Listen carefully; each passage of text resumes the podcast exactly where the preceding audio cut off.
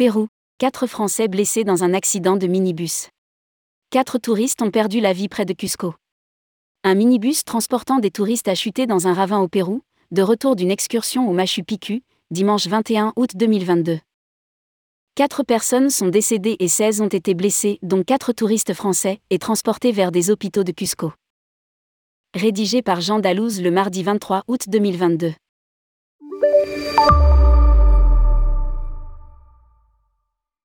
Trois touristes colombiens et un péruvien ont perdu la vie, ce dimanche 21 août 2022, dans un accident de minibus, alors qu'ils rentraient d'une visite de la citadelle de Machu Picchu. 16 autres personnes ont été blessées, dont quatre Français, lorsque la fourgonnette a chuté de 100 mètres dans un ravin dans le secteur Abramalaga, sur le réseau routier Cusco-Quillabamba, selon les autorités péruviennes. Le lieu de l'accident était brumeux.